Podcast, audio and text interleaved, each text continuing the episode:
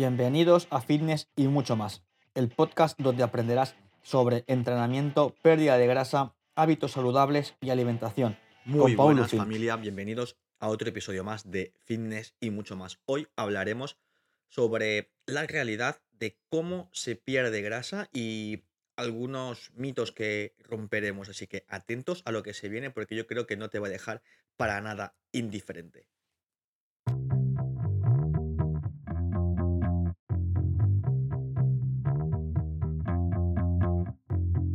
Vale, primero de todo aviso que intentaré respetar el tiempo que viene siendo costumbre del podcast, ¿vale? Sobre unos 13-14 minutos aproximadamente. Y nada, vamos a ello, ¿no?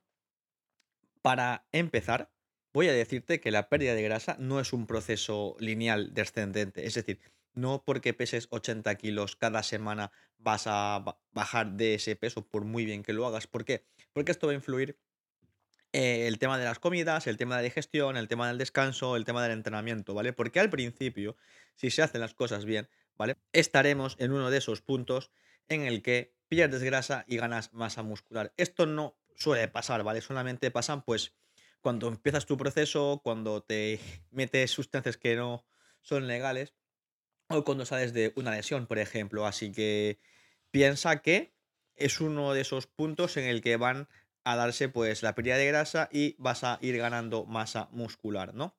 Por lo cual tu peso puede ir fluctuando. Es decir, no vas a bajar cada sesión, cada día de que te peses, vas a bajar de, de peso. La báscula pues, va a fluctuar. Por eso que es importante que no le demos ese valor, ¿vale? Tan crucial que se le da a veces a la báscula y que te fijes más en la ropa, cómo te queda, cómo te ves ante el espejo, cómo te encuentras, cómo te sientes, si te sientes con más energía, con mejor humor y demás.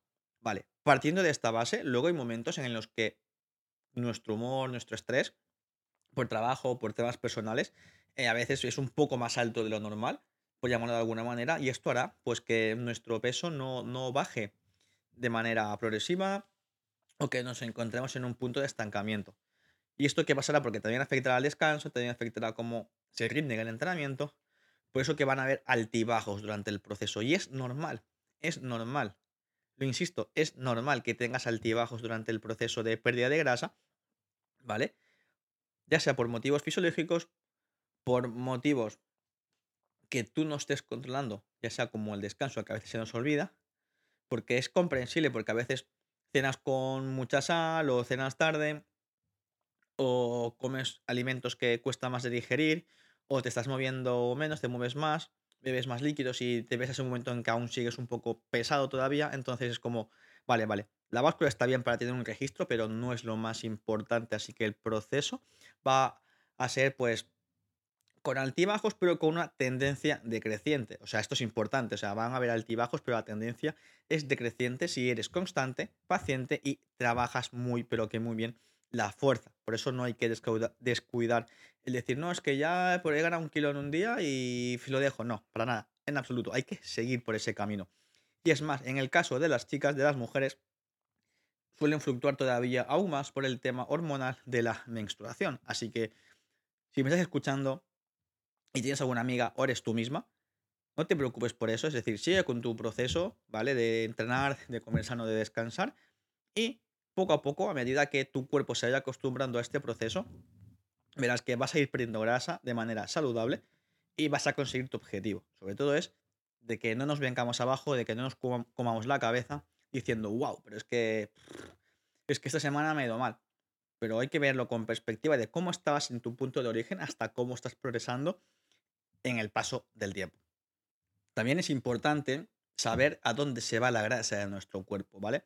Entonces, para perder grasa, lo diré una y otra y otra vez, nuestro cuerpo ha de estar en déficit calórico, ¿vale? A partir de aquí, que sepas que el 90% de la grasa se va a ir mediante la respiración y el 10% restante se va a ir mediante la orina, heces y sudor. Vale, esto no quiere decir que por más que te pongas a respirar o a hiperventilar, no vas a perder grasa, ¿vale? Y por más que eh, mes o vayas al señor Roca a hacer tus necesidades, vas a perder grasa. Y evidentemente no hace falta que te envuelvas en plástico, te pongas muchas capas de ropa cuando vayas a entrenar para sudar, porque esto tampoco te, hará perder grasa. ¿Vale? Entonces, De esa manera se expulsa, pero se expulsa de una manera natural, no forzada. Así que ten en cuenta de que para seguir perdiendo grasa hay que estar en déficit calórico y esto lo vas a obtener entrenando la fuerza, teniendo una vida activa, comiendo comida real y cuidando tu descanso. Y lo diré una y otra vez también en el capítulo de hoy, que también cuidemos nuestro entorno social con quien nos relacionamos, porque hay gente que podemos tenerle cierto apego, pero que no nos ayuda. Es decir, que están ahí porque llevan mucho tiempo ahí en nuestra vida por inercia, pero que no son personas que nos acaban de ayudar a lo que queremos conseguir en un entorno más saludable.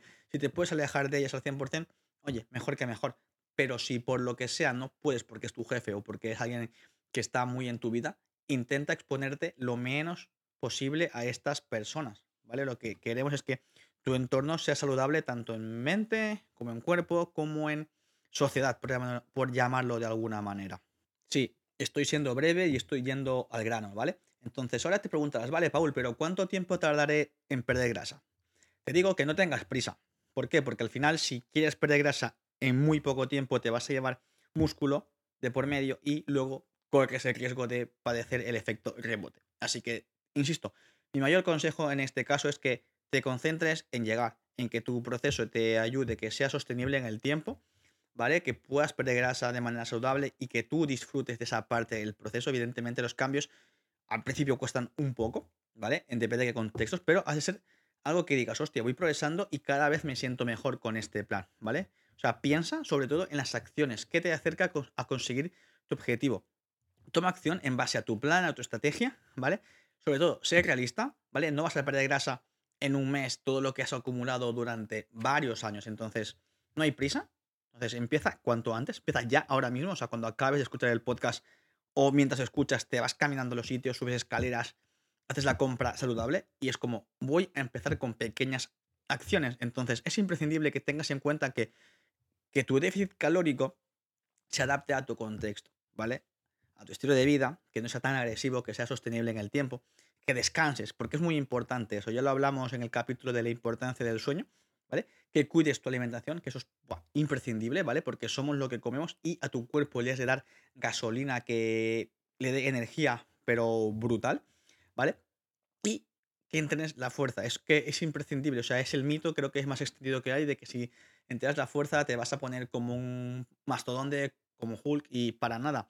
Eso es muy, pero que muy incierto, ¿vale? Por no llamarlo de otra, de otra manera. Así que no tengas prisa por llegar, sobre todo que tengas esa conciencia de que cada semana vas perdiendo porcentaje de grasa, que va bajando tu peso, pero que mantengas el foco en las acciones, porque las acciones hará que llegues a ese objetivo. Lo que recomiendo a la gente que empieza a trabajar conmigo en asesorías online, le digo, los objetivos al principio van a ser de acciones no de resultados. El objetivo de resultado está ahí, lo has marcado tú como cliente, pero los objetivos de acciones los pondremos entre los dos. Cada semana, aparte de cumplir con el entrenamiento, iremos algo más allá, en el descanso, en la alimentación, en el entorno, pero el tema es de que no nos centremos solamente en el, en el resultado. El resultado es una consecución de las acciones que hacemos. Así que lo importante es centrarse en las acciones. Vale, Paul, siempre dices que hay que centrarse en las acciones, que muchos pocos hacen un mucho, que 0 más 0 más 0 es 0 y que 1 más 1 más 1 son muchos números. Entonces, ¿cuál es la clave de todo esto? La clave al final es ser constante, ser paciente y tener el apego a las acciones y al proceso, porque cuanto más tiempo lleves cumpliendo con las acciones de entrenar, de comer, del descanso, de tu entorno, antes podrás lograr tu meta, pero no es quedarse con, ah, ya conseguí la meta, ya perdí eh, X kilos y me quedo con, con eso, ¿no? No, el tema es de que eso se genere el hábito de estar tú sano, de estar mejor, de entrenar y que sea para toda la vida, porque es un aprendizaje que vale para toda la vida, tanto para ti como para tu entorno, porque te van a ver que estás mejor, para tus hijos también si los tienes, para tus amigos, para tu madre, para tus hermanos. Y eso, créeme, créeme, que cuando la gente toma tu ejemplo y poco a poco mejora en su alimentación, su entrenamiento y su calidad de vida, no está pagado. Así que, insisto, constancia, paciencia, disfrutar del proceso y créeme, los resultados llegarán si cumples con sinceridad las acciones de tu plan. Y es importante ser muy, pero que muy sincero, porque si te engañas, te engañas a ti mismo, no a nadie, no a otra persona. Y al final, eh, lo digo siempre, nuestro cuerpo es el reflejo de nuestras decisiones y de nuestras acciones. Y vas a decir, guau, pero es que claro, yo tomo buenas decisiones. No, no. O sea, buenas decisiones quizá en otro ámbito, pero en decisiones de salud, tu cuerpo no te engaña. Salvo que tomes química y, ahí sí que hay trampa, ¿no? Pero en gente que busca cuidarse de verdad, salud y demás, y el cuerpo no engaña. Y también lo diré hoy, que soy bastante pesado con esto, no solamente estar con un porcentaje bajo de grasa es sano, ¿vale? Sino también hay que tener unos niveles de fuerza óptimos.